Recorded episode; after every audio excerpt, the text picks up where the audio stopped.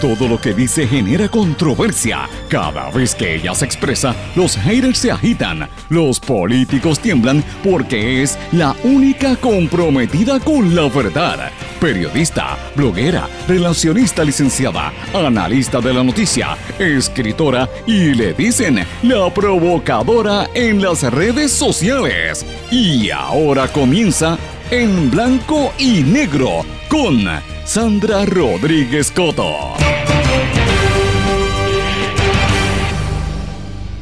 Bienvenidos a su programa en blanco y negro con Sandra. Hoy es lunes 3 de agosto del 2020. Les saluda Sandra Rodríguez Coto. Empezando el mes de agosto tenemos que plantearnos, ¿manipula las cifras del COVID? ¿Por qué hay caos en el voto adelantado? ¿Y por qué siguen los problemas en la red eléctrica? Hoy tenemos un programa con muchísima información terminando la semana de la prensa, pero tenemos que comenzar preguntando, ¿hay manipulación con las cifras del COVID-19? Se están acelerando las muertes y se ve un repunte en los casos del coronavirus en Puerto Rico porque las estadísticas se están disparando con la cantidad de decesos. ¿Es real la cifra que nos están dando? ¿Las están manipulando? Hoy conversamos sobre ese tema. Extienden el contrato con un aumento de sueldo al secretario de Salud, Lorenzo González, hasta el 31 de diciembre. En exclusiva lo vamos a hablar aquí en blanco y negro con Sandra. Caos en el voto adelantado de este fin de semana augura problemas en las primarias y en las elecciones qué está sucediendo con el proceso electoral en Puerto Rico y cómo de momento el país se ha dado cuenta del problema que está ocurriendo en la Comisión Estatal de Elecciones. Hoy lo tenemos que conversar. Y terminando hoy precisamente la Semana de la Prensa, voy a, compartir con ustedes parte de la conversación que tuve con la periodista mexicana Meme Yamel, una reportera que ha sido perseguida y amenazada de muerte precisamente por sus investigaciones en contra de la corrupción, además de ser objeto de campañas de acoso cibernético y de body shaming. Estas y otras noticias las vamos a estar compartiendo hoy en blanco y negro con Sandra. Como todos los días les digo, este programa es sindicalizado y se transmite por una serie de emisoras y sus respectivas plataformas digitales, aplicaciones para los dispositivos Apple y Android y por sus redes sociales. Estas son las emisoras más fuertes en cada una de sus regiones. ¿Cuáles son? WMDD, el 1480 desde Fajardo, toda la zona este y noreste de Puerto Rico. Saludo a los amigos de las islas municipios de Vieques y Culebra que siempre nos sintonizan por WMDD. X61, que es el 610 AM en Patillas y toda la zona sureste del país. También el 94.3 FM, Patillas, Guayama, toda esa área sintonizan X61. Radio Grito, WGDL 1200 AM Lares y los pueblos aledaños. WYAC 930 AM Cabo Rojo, Mayagüez y todo el suroeste del país. WIAC 740 desde la zona metropolitana a gran parte de, todo Puerto Rico y WLRP 1460 Radio Raíces, La Voz del Pepino en San Sebastián. Como siempre les digo, este programa se graba, se mantiene en formato de podcast en todas las plataformas SoundCloud y Google eh, Podcast y sobre todo Anchor, en la cual se puede suscribir a las 8 de la noche se retransmite de manera diferida por la plataforma digital radioacromática.com y como siempre le digo, usted me puede contactar a través de las redes sociales o de mi correo electrónico. Las redes sociales en Twitter e Instagram me busca por SRC Sandra y en Facebook y LinkedIn por mi nombre Sandra Rodríguez Coto o por correo electrónico en blanco y negro con Sandra arroba gmail.com. Pero vamos de lleno con las informaciones para el día de hoy en blanco y negro con Sandra Rodríguez Coto. Ahora sí, mis amigos, le doy la más cordial bienvenida a este su programa en blanco y negro con Sandra, donde vamos a estar hablando de algunos de los temas importantes, las noticias que debemos estar analizando en Puerto Rico y en el resto del mundo. Hoy terminamos la semana de la prensa, vamos a hablar de, ese tema, una reflexión que voy a dar en, en, los próximos segmentos, pero hay muchas noticias que yo creo que, que tenemos que reseñar comenzando hoy, no solamente la semana, sino oficialmente el mes de agosto, porque aunque eh, hoy estamos a tres, pero realmente, como quien dice, estamos comenzando hoy, que muchas cosas han pasado. Eh, y, y, de verdad que esto es increíble. El, comenzamos este fin de semana hasta con un meteoro para dejar de fastidiar. Miren cómo estamos. Este año ha sido, fíjese que el viernes pasado le dije, viene ahora el, nivel 8 de Yumanji. Pues miren, empezamos. Es increíble. Hemos tenido terremotos, temblores, sequías, racionamiento, inundaciones. Hemos tenido la pandemia. Eh, hemos tenido hasta el, huracán este Isaías que vino por aquí que no lo, no lo no estábamos prácticamente listos y vino una tormenta que nos cogió bien duro y hasta un meteoro. Un meteoro fue avistado en todo Puerto Rico ayer, en la noche del sábado, por la Sociedad Astronómica del Caribe. Eh, y es increíble, esto fue, de momento, sorprendió a muchísima gente porque vieron esas imágenes, el vídeo está por ahí disponible. Así que eh, para colmo. De hecho, a principios de año recordarán que tuvimos también lo que era basura espacial y después también un meteoro. O sea, este año ha sido, eh, el 2020 yo creo que va a ser un año que la gente no va a olvidar por muchas décadas, por tantas cosas que nos han ocurrido. Pero bueno, también este fin de semana, como les dije, la tormenta Isaías hizo muchísimo más daño de lo esperado. Por desgracia, miles de personas fueron afectadas, sobre todo en la zona oeste del país Mayagüez particularmente, mis amistades, mi familia que hay por allá, eh, también tengo un, cuñado prácticamente, el hermano, el cuñado de mi hermano, ¿verdad? Pero es que son parte de la familia que se llevó una verja completa, le tumbó una verja el agua, las lluvias fueron incesantes, las inundaciones, el cuerpo de una mujer fue hallado, que fue arrastrada por el río en el área de Rincón, de verdad que fue impresionante. Yo todavía tengo en mi mente la imagen de las instalaciones de la cervecera de Puerto Rico que estaban inundadas. Eh, y eso pues afecta a los pequeños y medianos negocios y también a las grandes empresas. Los trabajos que genera esa compañía con, con esa inundación pues fue sumamente fuerte. Más de 400 mil personas sin el servicio eléctrico, más de 150 mil personas sin el servicio de acueducto, pues es fuerte. Es una situación que nos presenta lo mal que está Puerto Rico, lo poco que nos preparamos para esta situación y, la crisis en la que estamos, que es el tema real que tenemos que estar conversando, es, la, la, crisis grande. Pero dentro de todo, pues quiero reiterar el aplauso que di este fin de semana a los miembros de la Guardia Nacional, los que están sintonizándome en todo Puerto Rico.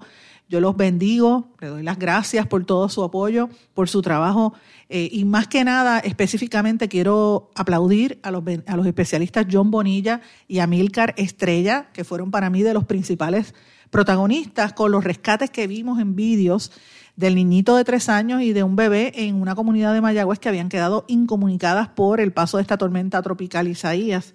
Así que ellos ambos son del Regimiento de Infantería 296 de la Guardia Nacional de Puerto Rico de Sábalos en Mayagüez. John Bonilla y Amílcar Estrella.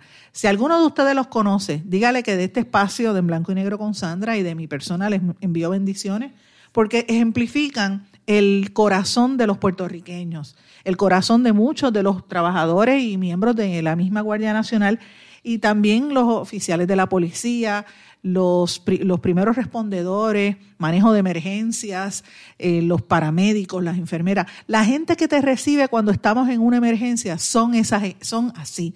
Esas caras de John Bonilla y Amilcar Estrella representan eso. Así que desde este espacio vaya mi aplauso, dándole las gracias por la forma tan hermosa con que, bueno, representan a todos y por lo menos una luz de esperanza en medio de tanta tristeza que hemos estado y tanta tensión que hemos estado viviendo. No sé si a ustedes le pasó, pero a mí eh, todas estas, las primeras imágenes y lo primero que supe de lo que estaba ocurriendo con las inundaciones y el estar sin electricidad y sin agua, me dio un, flashback al huracán María y yo de verdad tengo que decirles que yo no he votado ese golpe todavía y rápido pienso en lo que sufre la gente. De estamos es fuerte. Yo creo que, colectivamente como país necesitamos todavía pasar esta situación y echar hacia adelante. Puerto Rico tiene que moverse, pero bueno, uno de los problemas grandes que hubo, eh, aparte de la falta de agua, es la falta de electricidad. Esos estragos eh, más allá del huracán Isaías, que, empezó, no sabíamos qué era, el Inves no sé qué, y terminó siendo un huracán. Eh, eh, mucha gente estaba criticando al servicio de, meteorología, estaba, estaban ellos hablando de, mira, nosotros lo avisamos, pero yo a veces pienso que lo dejaron, lo avisaron como que muy tarde o la gente no le prestó atención y pues fue tan fuerte el impacto de las lluvias sobre el país de verdad que los estragos fueron grandes. Donde más afectó fue el sistema eléctrico. Y yo no sé qué pasa para que no saquen a este señor que dirige energía eléctrica, que es un desastre. Yo a veces pienso que lo están haciendo con toda la maldad y alevosía para justificar la, privatización lo antes posible. Pero ciertamente es inaceptable que no se restablezca el servicio, que dejen a la gente dañando sus enseres en todo Puerto Rico. Es una cosa fuera de este mundo. Entonces, con la tranquilidad con que habla este señor y las acusaciones de terrorismo, acusar de terrorismo a, de terroristas a los empleados de la Autoridad de Energía Eléctrica, es una, falta de respeto. Es una falta de respeto porque, y de hecho, no solamente eso, sino también, eh, además de falta de respeto, lo que provoca es que los mismos empleados de, se, se rebelen. los empleados dicen, mira, pero si me, están, me vas a caer encima, pues entonces, ¿qué voy a hacer? Eh, yo estaba mirando unos comentarios que hizo el ex monitor federal de la policía, Arnaldo Claudio, que como todo el mundo sabe, él lleva muchos años eh, como militar eh, y, su especialidad en el tema del terrorismo. Y él dice que en, en términos de las operaciones a nivel internacional, si el caso de la Autoridad de Energía Eléctrica hubiese sido un acto de terrorismo, no hubiera pasado ni 24 horas para arresto a nivel de seguridad nacional, porque lo que está pasando es las las compañías energéticas es de primera necesidad. Así que estas declaraciones de este señor Ortiz no pueden tomarse a la ligera como mucha gente las ha, tomado. O sea, él tiene que rendir cuenta y tiene que exigírsele que explique lo que está pasando. Este fin de semana también se extendió la orden ejecutiva de la gobernadora, ustedes lo saben en días recientes, prácticamente lo mismo, pero cerraron playas, casinos y cines, irónicamente. De hecho, en los cines tengo que mencionarles, tengo evidencia de que la empresa Caribbean Cinemas despidió prácticamente a toda su plantilla de empleados y no, no puede abrir, así que los despidieron a todos. Cierre de negocios los domingos, con excepción de restaurantes, hasta un 50% máximo de capacidad en los comercios y sin embargo se vieron en centros comerciales bastante abiertos con mucha gente.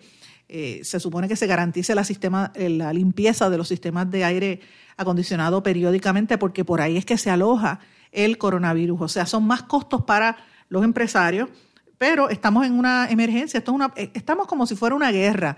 Y esa es la mentalidad que tenemos que tener todos, incluyendo los empresarios. O sea, no podemos pretender que estamos en una normalidad que no está aquí. A veces el discurso de, de echa para adelante y, de la, la, maldita resiliencia, y ustedes me perdonan, pero es que esa palabra de la resiliencia lo utilizan, es como un gimmick para hacer creer que, que está todo bien. Mire, este, la realidad es que la resiliencia, no estamos bien Estamos en una emergencia y hay que, considerar cómo estamos. Y esa es la realidad. Y, bregar con esa realidad, entender cómo es esa situación y encima de eso una pandemia, pues mira, cierre de, se ordenó todos esos cierres. Ayer el domingo estuvo prácticamente cerrado. Eh, el Task Force médico dijo que hay un aumento en el uso, en, las incidencias del coronavirus. Eh, van a arrestar a la gente que no utilice mascarillas. Yo espero que empiecen a arrestar en las campañas políticas porque hay mucha gente en eso. Hablando de campañas políticas, este fin de semana también salió el, pintoresco alcalde de Adjuntas con un lío. El alcalde Jaime Barlucea lo acusaron de haber amenazado con un machete a un funcionario de su municipio. Él lo negó. Él dice que fue una querella eh, politiquera, pero eh, los hechos se remontan a que supuestamente el 29 de julio el empleado identificado como José Domingo Torres alegó que este alcalde lo amenazó con un machete. Así es que eh, vemos cómo está eh, pintándose de color la política puertorriqueña. Así es que veremos a ver qué va a suceder. Y hablando de la política, eh, el PNP lució muy mal en el voto adelantado, un caos. De hecho, nosotros adelantamos por este espacio que, que y por nuestras redes sociales que el mismo día del voto adelantado tiraron un montón de cajas con papeletas en el, en el área de Utuado y por ahí sucedió en otras partes. Eh, José Aponte, el alcalde de, Fajardo, Meléndez también, y el presidente del Senado, Tomás Rivera Chats, dijeron que había realmente un caos y responsabilizaron a la Comisión Estatal de Elecciones. Y yo creo que Lolín Santiago, María Dolores Santiago, que es la comisionada electoral del PNP, tiene que rendir cuentas Aquí hay que exigirle los, eh, los funcionarios de la comisión que han puesto gente que no tiene experiencia, sacaron a la gente con bagaje electoral Eh, y miren el, el, el revolú que hay en la Comisión Estatal de Elecciones. Y esto es con el voto adelantado, que era algo sencillo. Imagínense qué va a pasar con las primarias y qué podría pasar con las elecciones con todos estos cambios. Así que la comisionada electoral del PNP, Lolín Santiago, dijo que las deficiencias se van a corregir y que no van a volver a ocurrir. Mire, eso no, esa explicación no satisface eh, a nadie. ¿Por qué? Porque el proceso democrático más importante yo diría que, o uno de los principales, es el, derecho a ejercer el voto. Mire, y lo, y lo que pasó fue horrible. El sábado, 21.585, eh, 598 electores eh, debían haber participado en el voto adelantado, pero reinó el caos. Llegaron maletines incompletos, hubo centros de votación que no abrieron a tiempo, por lo tanto los electores se fueron y no votaron. Hubo escasez de materiales en algunos colegios electorales, en otros los, llegaron materiales que no correspondían para ese colegio. Eh, así que esto es fuerte. Yo creo que aquí el PNP tiene que rendir cuentas sobre esta situación. El proceso de votación fue en 2.956 personas encamadas que supuestamente debieron haber votado. Por su parte, los populares dicen que la situación está bien, eh, aunque no llegan a la... Eh, los, los, se quejaron de que la Comisión Estatal de Elecciones no les estaba llevando los, los materiales necesarios. Ellos sí dicen que tienen más del 60% de las pruebas con las máquinas completadas. Eh, dice que no habían llevado unos galones con tinta indeleble y unos frascos que necesitaban para las votaciones. El PPD necesita 8.473 funcionarios electorales. todavía no se sabe cuántos faltan unos 8.700 electores pidieron el voto por adelantado entre los populares. Así que veremos a ver eh, qué va a pasar este fin de semana con las primarias. Y tengo que decirles que hoy comienza un nuevo, formalmente un nuevo año escolar bastante distinto. Hemos hablado mucho de esto en este programa, no solamente a nivel académico, sino a nivel universitario también. En medio de esta pandemia, el semestre se supone que empiece formalmente hoy en el sistema de educación pública y en el sistema privado también, pero en el Departamento de Educación pues ya había anunciado que los estudiantes no van a pisar las escuelas, todo va a ser eh, de manera virtual. El departamento ha entregado casi 15.000 computadoras, 14.500 computadoras portátiles eh, mayoritariamente entre los profesores, dice que los maestros deben llegar a las escuelas entre el 11 y el 12 de agosto y que hasta ahora hay 281 mil estudiantes matriculados en las escuelas públicas. Esos son menos, casi 11 mil menos que el semestre pasado. ¿Dónde están esos nenes? Pues mira, yo creo que están de desertores escolares, me parece que es importante. El 72.2% de los maestros ha dicho que deberían poder ofrecer sus, eh, clases a, nivel de distancia. Los alcaldes han estado participando en esta discusión pública también, sobre todo los alcaldes de los municipios del sur. Dicen que necesitan eh, que se atiendan estos pueblos, que muchos de ellos perdieron el año escolar por la cuestión de los temblores y los terremotos, así que hay que hacer unos, unos acuerdos con los municipios para que esto continúe. Hay fondos federales bajo la ley CARES Act y otras, manejo de emergencia, la, la situación de emergencia, sobre todo en los pueblos del sur, importante por demás. El Frente de Defensa de las Personas, eh, de las pensiones de los, de los puertorriqueños, eh, se mostró en desacuerdo con la enmienda constitucional que está planteando la gobernadora porque no evita el recorte a las pensiones ni, ni, modifica el orden de pago. Esto lo dio a conocer esta organización que representa a todos los pensionados del país. Eh, ellos están poniendo reparos en la enmienda constitucional que presentó la gobernadora. Eh, y tienen temor de que les recorten las pensiones. Esta es una situación sumamente preocupante para ellos. Eh, cambiando el tema, vamos a hablar del tema de salud. Les mencioné que el secretario de salud, que como ustedes saben, es un, él, está contratado como asesor de AFAF, asesor en pandemia. Ese es el título real del contrato que tiene Lorenzo González. Nosotros sacamos en este su programa, en blanco y negro con Sandra, fuimos quienes adelantamos primero el contrato, segundo el, el, pago y tercero cuando se supo que el contrato subió a 9 mil dólares adicionales al mes de 20, 21 mil a casi 30 mil dólares mensualmente. Él dijo, cuando esto trascendió públicamente y el resto de la prensa lo publicó, él dijo que era porque le debían un dinero Sacamos también la semana pasada, yo sé que pasó un poquito inadvertido por la cuestión de la, de la tormenta, pero sacamos que él tenía el beneficio de los vehículos que estaba utilizando para su uso personal, él y uno de los candidatos, eh, Ángel Coreano, que es su chofer, candidato a alcalde o precandidato a alcalde de Loíza, están utilizando eh, los vehículos para su uso personal y aparentemente de campaña, según las fotos que presentamos.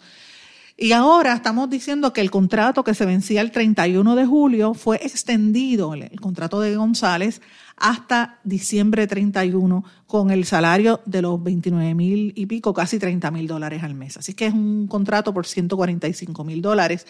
La pregunta es si ustedes entienden que ha estado haciendo la función para la cual fue contratado. El secretario tiene experiencia, había sido secretario anteriormente, pero miren cómo, cómo se bate el cobre y cómo tienen que pagarle a la gente para que puedan hacer el trabajo.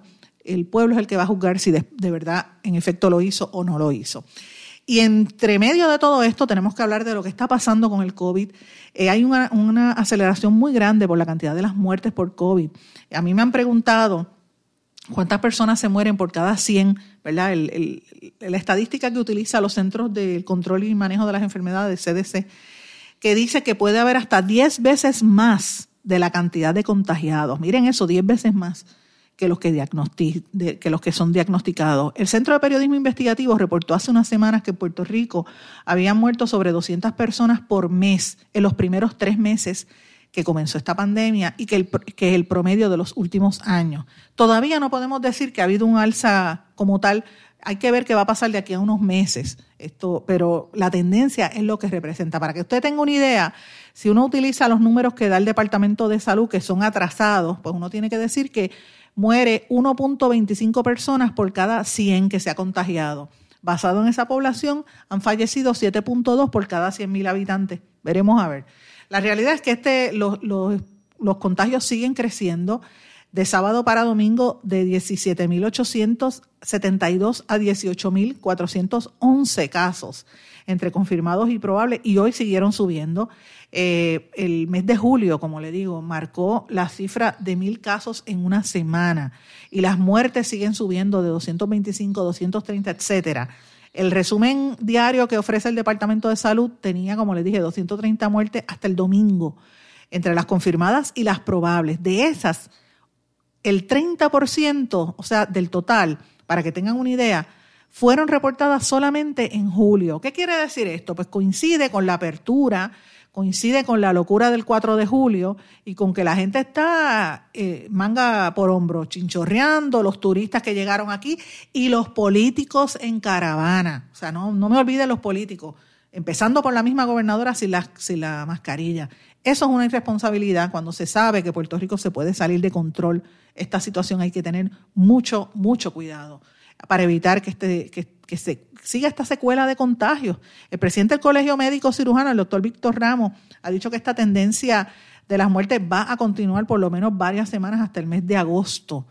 Eh, y, esto pues es, es preocupante, señores. Usted tiene, tiene que cuidarse, tiene que evitar contagiarse eh, y en lo que se supera y se logra una vacuna o lo que sea, mire, evite, porque la mayor parte de la gente que se está contagiando y que se está muriendo son gente mayor. Si usted tiene más de 60 años, tenga cuidado, pero no se crea que por ser joven no se puede contagiar, porque también hay muchos jóvenes contagiándose. Y uno de los efectos grandes que ha provocado esta pandemia, lo, reporta el periódico Primera Hora, me estuvo graciosísimo, se reducen en un 600% los matrimonios.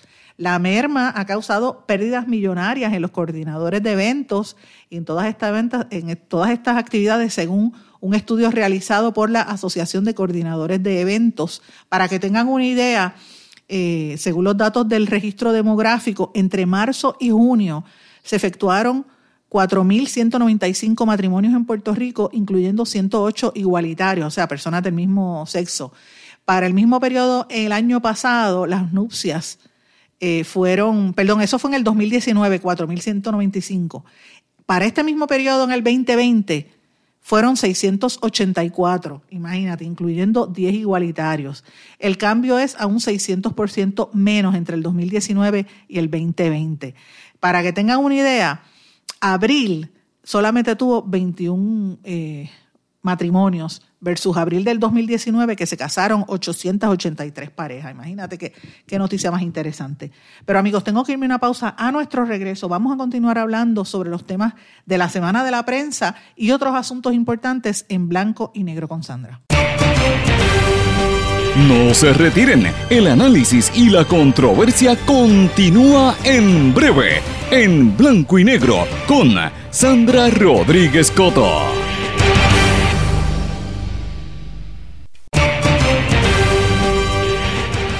Ya regresamos con el programa de la verdad, en blanco y negro, con Sandra Rodríguez Coto. Regresamos en blanco y negro con Sandra. Bueno, mis amigos, hoy terminamos la semana de la prensa en Puerto Rico, una semana donde se debe hacer una reflexión profunda del rol fundamental que tiene el periodismo y la prensa para que la gente esté informada en una democracia donde se supone que los periodistas y los medios de comunicación ejerzan una, un rol vital para que la gente se mantenga informado, sepa lo que está ocurriendo y esté al tanto de las cosas importantes que nos afectan a todos nosotros. Pero bueno, esa reflexión quizás no se ha dado como en años anteriores, precisamente por la situación de la, de, la pandemia, por un lado, los cierres, los nuevos cierres, y por otro lado, la tormenta, que yo creo que nos dio más fuerte de lo que nosotros esperábamos.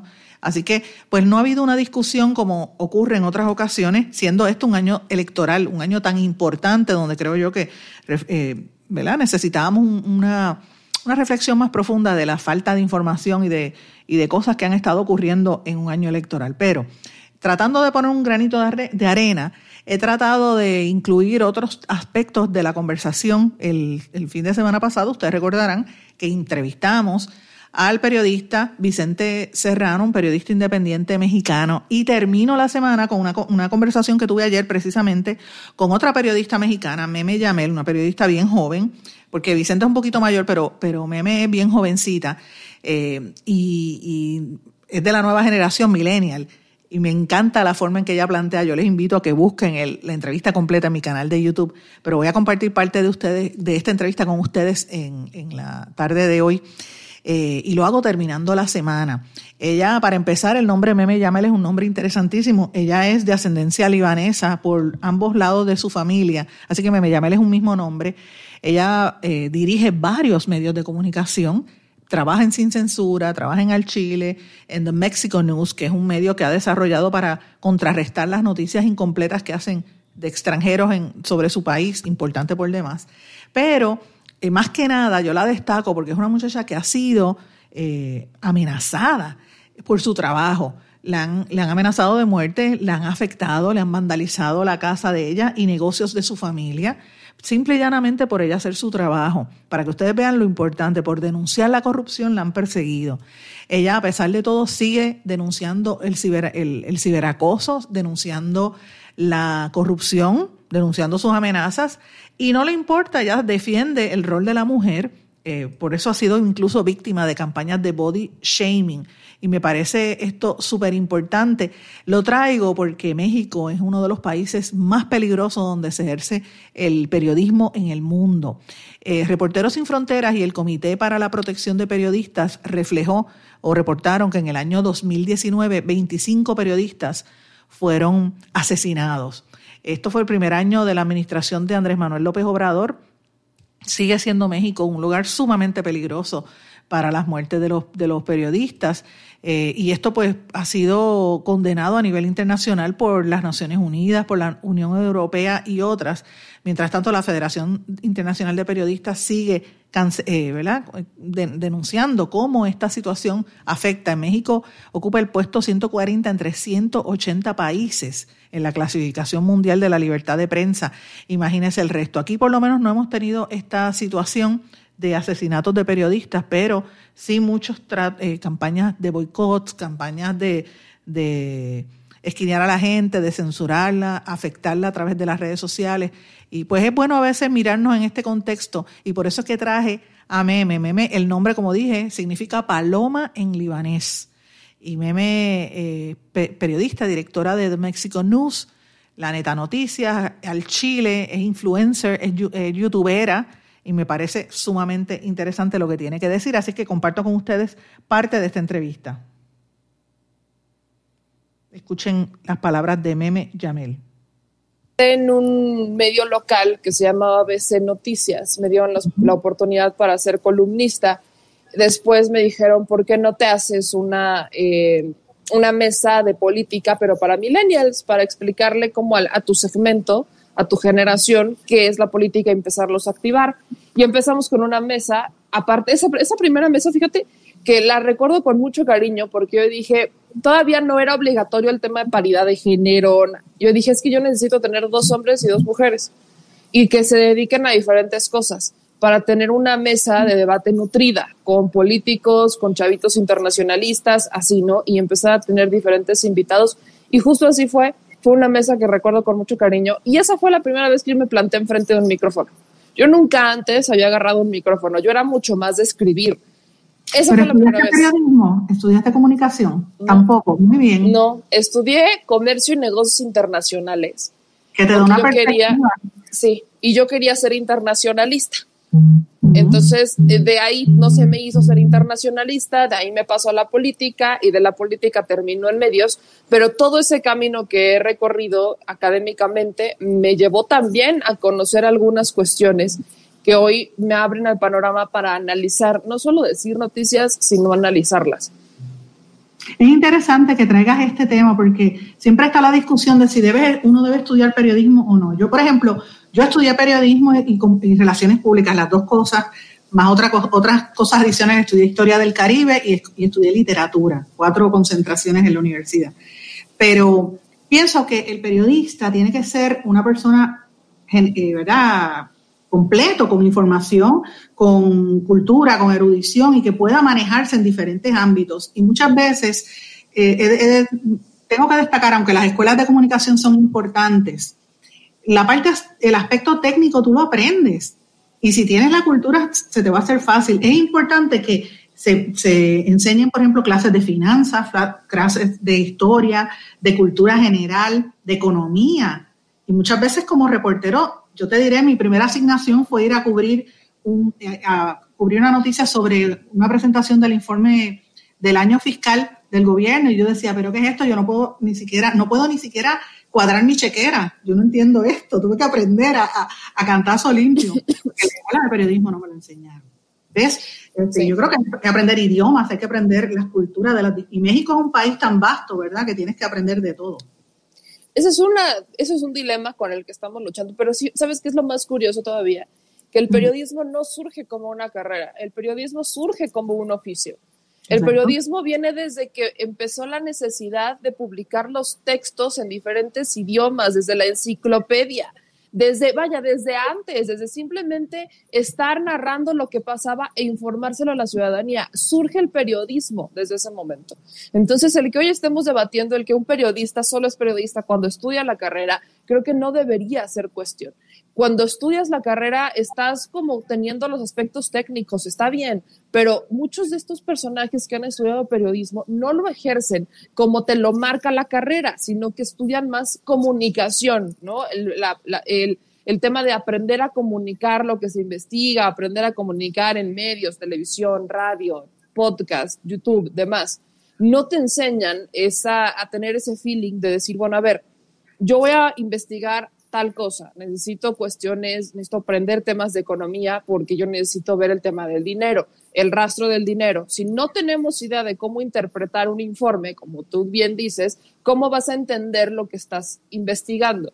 ¿Cómo le vas a hacer, por ejemplo, en cuestiones hacendarias, ¿no? Que siempre por ahí, todo siempre termina en temas de dinero, ¿no?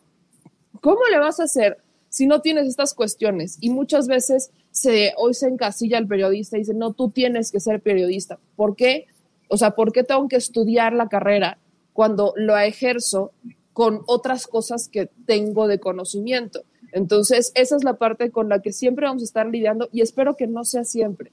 Yo espero que entendamos que justamente el periodismo es un oficio.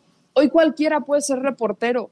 Agarran su celular y están reporteando lo que está ocurriendo y lo están subiendo y no es menos. No podemos minimizar eso cuando justamente los grandes medios toman esos videos para convertirlos en noticia. Entonces, no, no lo podemos minimizar. Me han llegado mensajes de eh, Discovery, ajá, de Discovery Channel porque necesitaban un video, o sea, querían permiso para publicar un video por un documental de COVID.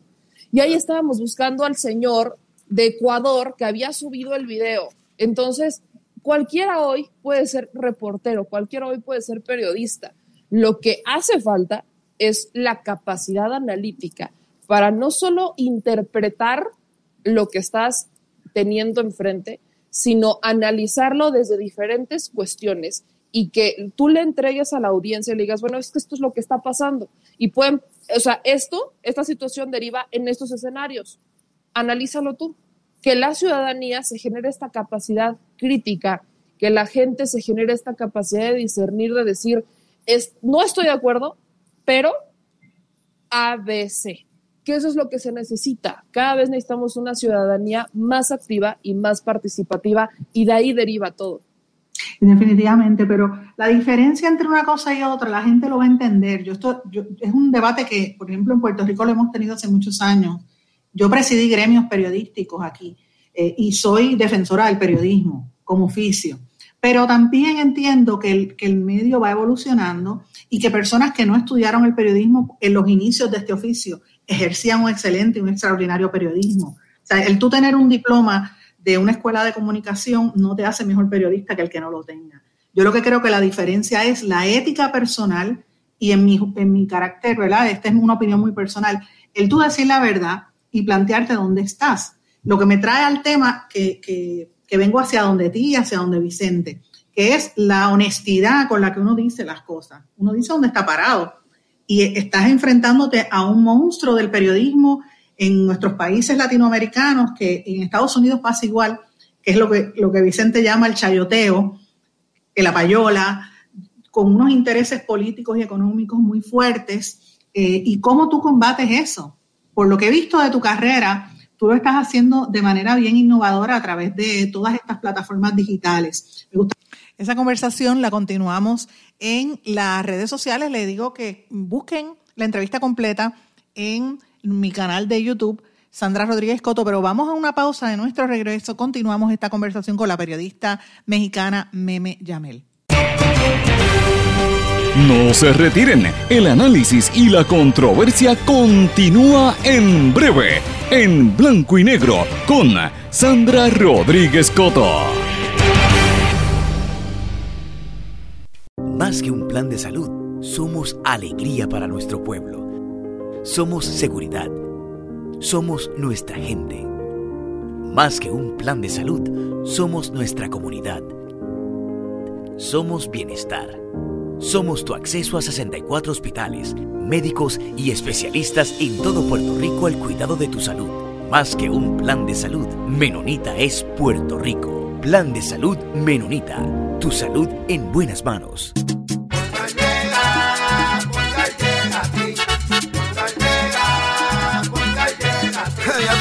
Eso es lo que te responden, pero ahora botaron la ola. Porque ya no importa en qué parte de la isla estés. Si tuviste un accidente, mi gente de Poingal le llega a tu casa o trabajo para que no te complique. Con servicio en todas partes de la isla y el mejor servicio al cliente. Por eso y mucho más, yo Piru lo digo, yo quiero Poingal. ¡Duro!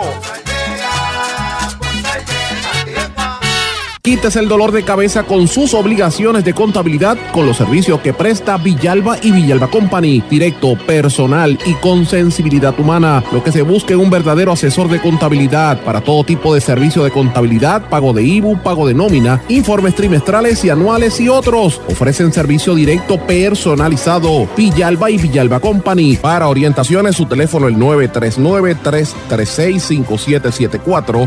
939-336-5774. 5774.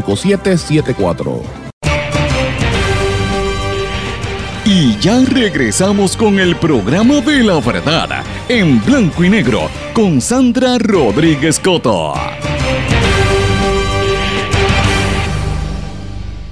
Regresamos en blanco y negro con Sandra. Vamos a continuar brevemente esta conversación con la periodista mexicana Meme Yamel, quien ha sido amenazada precisamente por hacer investigaciones en México. Escuchemos. Meme fue eh, amenazada, tú has sido amenazada y, incluso entraron en una de tus de los negocios de tu familia. Tengo una fotografía aquí, miren esto. esto salió en uno de los mercados, lo vandalizaron, le, te robaron. Esto a mí me pasó también aquí en Puerto Rico, que tú no lo creas. A mí no me robaron, a mí me vandalizaron. Te pusieron hasta un muñeco vudú. es una cosa increíble. Yo, uno, uno ve estas cosas y me dice, pero ¿qué es esto? Me imagino que te hacen las campañas de ciberacoso horrorosas. Es que es como cuando, fíjate, es una cuestión curiosa, cuando eres mujer es diez veces peor. Sí. Porque, ¿cómo te atreves tú, mujer? Tú debes estar en tu casa, ¿no? Deberías estar haciendo otras cosas. Entonces, son muchos temas. Mira, para empezar, por ejemplo, eh, cuando yo ahorita estoy dirigiendo el portal de Mexico News, es un portal en donde estamos buscando las que las noticias de México podamos también pasarlas a Estados Unidos, porque ¿con qué nos hemos topado? Nos topamos con que medios como el New York Times o Sky News vienen a reportear cosas del país, pero olvidan el contexto, porque vienen y solamente toman como la noticia al día, lo que está pasando en ese momento y listo. Y sacan de contexto las cuestiones. Nos pasó con el COVID.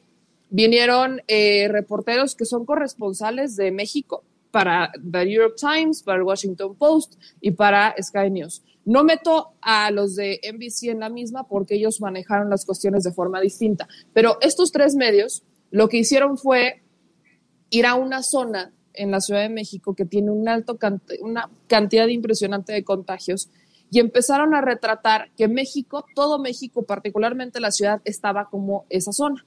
Pero nunca mencionaron qué zona era, no mencionaron que era una alcaldía con la mayor cantidad de escasez de agua, no mencionaron que era una alcaldía con alto número de pobreza, no mencionaron que era en una alcaldía, no hicieron un comparativo entre alcaldías, por ejemplo. Entonces, esa zona fue la que tomaron como referencia para sacar todas sus notas.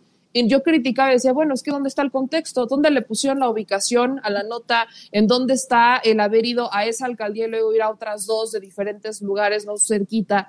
Para entonces poder decir, bueno, es que este es el contexto de México. No lo hicieron así. Entonces, la Mexico News justamente lo que buscaba reafirmar es eso, que si hay personas en el extranjero que están interesadas por lo que está pasando en México, se lleven la idea y el contexto, no nada más la noticia en particular. Es un proyecto que nos ha costado trabajito, nos ha costado trabajo levantar, ahorita solo tenemos dos redactores y la segunda meta que quisimos hacer justamente ahí en, en The Mexico News fue darle voz a los youtubers, a los, a los periodistas y a estas personas que están haciendo una chamba mucho más em, firme o más consistente, porque también nos dimos cuenta que eh, no generaba eco, ¿no? que ellos sacaban el video y solamente la gente que los veía en los videos pues entendía y ya, pero ¿qué hay con, el otra, con la otra parte de la población que también quiere ser informada? ¿Qué hay con los boletines? ¿Qué hay con el tema digital? Entonces dijimos, hay que sacarlo en texto.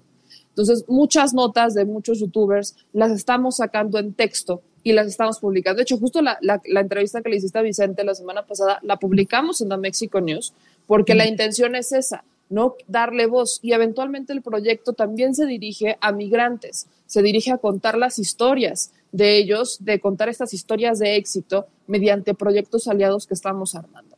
Eh, también estuve en medios tradicionales, en televisión y en radio, a través de la Neta Noticias, que es un proyecto en el que entré justo en 2017, en julio del 2017 entré a ese proyecto. Y eh, ahí empezamos en Facebook, empezábamos solamente dando noticias en Facebook, Después hubo una alianza con Acústica Noticias y entramos a televisión y después entramos a radio. Ahorita por la pandemia, Acústica es el ejemplo claro de el cambio de gobierno que estamos teniendo. Mientras antes sabíamos de antemano que medio que surgiera, medio que entrara, medio que tuviera un canal de televisión, era medio que iba a tener un contrato con el gobierno, hoy no es así. Acústica es un, es un medio que la está pasando complicada porque no tiene contratos con el gobierno y apenas estaba empezando, entonces está buscando hacer pues de sus propios contratos con comercios y empresas y en tiempos de COVID esto está muy complicado. Entonces es un medio que se ha complicado mucho por eso y tuvimos que salir un poco del aire por cuestiones de que ya no tenían producción. Eso es parte de lo que conversamos la periodista Meme Yamel. Eh, estoy, Yamel, perdón, estoy tratando de que por lo menos tengan un, flair, ¿verdad? Un flavor, una idea de qué dijo la compañera eh, mexicana y, vean la realidad que se vive en el periodismo en América Latina y en el mundo, que nosotros en Puerto Rico no estamos tan distantes de lo que ocurre en esos lugares. Para, si usted quiere escuchar la entrevista completa, le invito a que la busque en la página de, YouTube, que está completa, está en mis redes sociales también, pero en, YouTube está la conversación completa y, me parece que, que, es una de las mejores entrevistas que he dado en los últimos tiempos porque la información que dio fue valiosísima una buena reflexión sobre lo que es el periodismo. Bueno, mis amigos, ya ustedes escucharon ahí la entrevista que tuve con Meme Yamel, la periodista mexicana. Les pido que si usted quiere sintonizarla y quiere verla completa, pues puede ir al, a mi canal de YouTube, Sandra Rodríguez Coto. Esta es esa entrevista y la entrevista con la que iniciamos la semana pasada, que la semana de la prensa fue el domingo con Vicente Serrano, otro periodista también mexicano. Este año me fui mexicana. Vamos a ver en los próximos meses eh, si retomo las conversaciones con amigos periodistas en diferentes partes del mundo. Pero bueno, quise traerlo porque terminamos la semana de la prensa hoy precisamente y ha sido una semana de la prensa que pasó sin pena ni gloria y es, es lamentable porque la prensa es importante en el desarrollo de cualquier sociedad democrática y tenemos que fomentar estas conversaciones donde el donde se hable del mejoramiento de la prensa, donde eh, comparemos qué está pasando en otras partes del mundo y donde nos miremos ante ese espejo. En Puerto Rico, por desgracia, no conversamos adecuadamente ni, ni regularmente sobre el ejercicio del periodismo. Somos muy pocos los que lo estamos haciendo. Yo consistentemente llevo años desde, bueno, usted, hasta un libro, eh, más de un libro escrito de esto, ¿verdad? en el 2016 escribí en blanco y negro con Sandra precisamente sobre este tema y en el 2014 frente a los medios sobre este tema también. Así que eh, yo creo que es importante porque en la medida en que se fomente una conversación eh, donde se señale lo, malo, pero también se destaquen las cosas buenas que hace la prensa, el rol de la prensa, no es todo crítica. Y más que nada, hay que, hay que señalar para que la gente entienda las condiciones en que se enfrenta el periodismo y los medios de comunicación en Puerto Rico, las condiciones económicas y ese tipo de cosas. Pues es importante para que la gente entienda, la gente empiece a tomar unas posturas un poquito más concienzuda y, más crítica de la información que recibe. En Puerto Rico yo creo, y es más, yo, yo estoy convencida que la amenaza principal al periodismo y al ejercicio libre de información de la gente viene del desplazamiento que ha ocurrido precisamente de los periodistas que están siendo ocupados por gente que no tiene la preparación, no tiene la ética, que tiene demasiados dedos amarrados y más que nada por el desplazamiento de políticos y de cabilderos en los medios de comunicación. Porque si ¿verdad? existe la libertad de expresión, pueden haber cabilderos, pero lo importante es que si lo dijeran, pues la gente sabe, la gente sabe dónde están parados y te dicen, bueno, yo soy el analista fulano de tal famosísimo, pero no te dice que es el, analista abogado cabildero de las compañías de seguro, de las compañías de, de de empresas de vehículos, de bancos, no te dice cuáles son sus intereses. Entonces, cuando te habla, tú no sabes de dónde está partiendo y te está engañando. Y eso es parte del problema. Muchos de ellos también tienen vínculos con los partidos políticos y tampoco lo dicen. Eh, y, la gente pues se confunde. Ese es el problema. Pero bueno, así que quise hacer esa, esa, esas dos conversaciones, empezando y terminando la semana, precisamente para fomentar la conversación y, traer el tema, por lo menos en algún espacio, sobre la libertad de prensa y, la importancia de este ejercicio eh, democrático. Pero bueno, antes de terminar, quiero dedicarle unos minutos a lo que está ocurriendo en el mundo eh, y, en Estados Unidos. Me sorprende cómo siguen las cifras del el coronavirus. 4.6 millones de contagios que se añadieron eh, hay 154.800 muertes y esto es increíble porque siguen creciendo las cifras en Estados Unidos y como que le hacen caso a Donald Trump y esa actitud de que vamos a seguir como si nada, no le prestan atención a los científicos y a los médicos y miren, en el estado de la Florida, donde hay tanto puertorriqueño y cubano, pero más que nada puertorriqueño, un millón y pico, hay más que en Nueva York, abrieron todo, como, como si no pasara nada. Es más, el huracán no llegó cerca y como había oleaje, abrieron las playas, la gente se fue a surfear, abrieron las, las piscinas públicas, los campos de golf como si nada, en los, en los condados de Miami-Dade y Broward. Y entonces por eso es que vemos la, la, incidencia tan alta de casos de COVID. No entiendo, de verdad. Hay que tener cuidado. Si usted tiene familia en el estado de la Florida, dígale que se cuide porque esto está cada, cada día peor. En México los contagios eh, rozan los 440 mil, 48 mil muertos. En Brasil, que es el otro epicentro en el hemisferio, 94 mil 104 muertes, 2.7 millones de contagiados. En Colombia, 11.470 casos positivos. En Argentina, 200.000 casos de coronavirus. Una situación sumamente fuerte. Eh, y entonces miren cómo está el medio ambiente en la nación americana, por ejemplo. Aparte de lo del huracán Isaías, que no llegó, pero sí provocó mucho oleaje. Eh, en el otro lado del estado, ¿verdad? De la nación, debo decir, porque Florida es en la costa este, en la costa oeste, unos fuegos eh, forestales inmensos. Casi 8.000 personas fueron evacuadas cerca del área de Los Ángeles, en Cherry Valley. Así que fíjense cómo, el, calentamiento global actúa. Por un lado, fuegos y por otro lado, los huracanes y así pues eh, es fuerte, estamos destruyendo nuestro planeta. Pero bueno, antes de terminar, dos cosas importantes. En, Estados Unidos, pues la noticia ayer fue que el aterrizaje de la nave espacial, bajaron en, en paracaídas, la primera creo que en 47 años. Y una noticia importante es que la compañía, el gigante tecnológico Microsoft, anunció que va a continuar las negociaciones para comprar la red social TikTok y ByteDance de los chinos. Y esto es interesante porque Trump había dicho que los iba a cerrar porque ellos estaban supuestamente espiando. Esta es una transacción importante porque ellos dicen que, por ejemplo, eh, eh, Facebook estaba haciéndole eh, campaña negativa para destruirla. y así que venga una empresa americana a comprarla como Microsoft, pues, pues podría cambiar un poco el negocio. No comprarían solamente Estados Unidos, sino también la comprarían en Canadá, Australia y Nueva Zelanda. Así que me parece súper interesante. Bueno, mis amigos, no tengo tiempo para más. Me gustaría continuar esta conversación con ustedes. Como siempre, le digo, escríbame a las redes sociales, en Twitter e Instagram, en SRC Sandra, en Facebook y LinkedIn Sandra Rodríguez Coto, o me puede enviar un correo electrónico a en blanco y negro con Sandra gmail.com.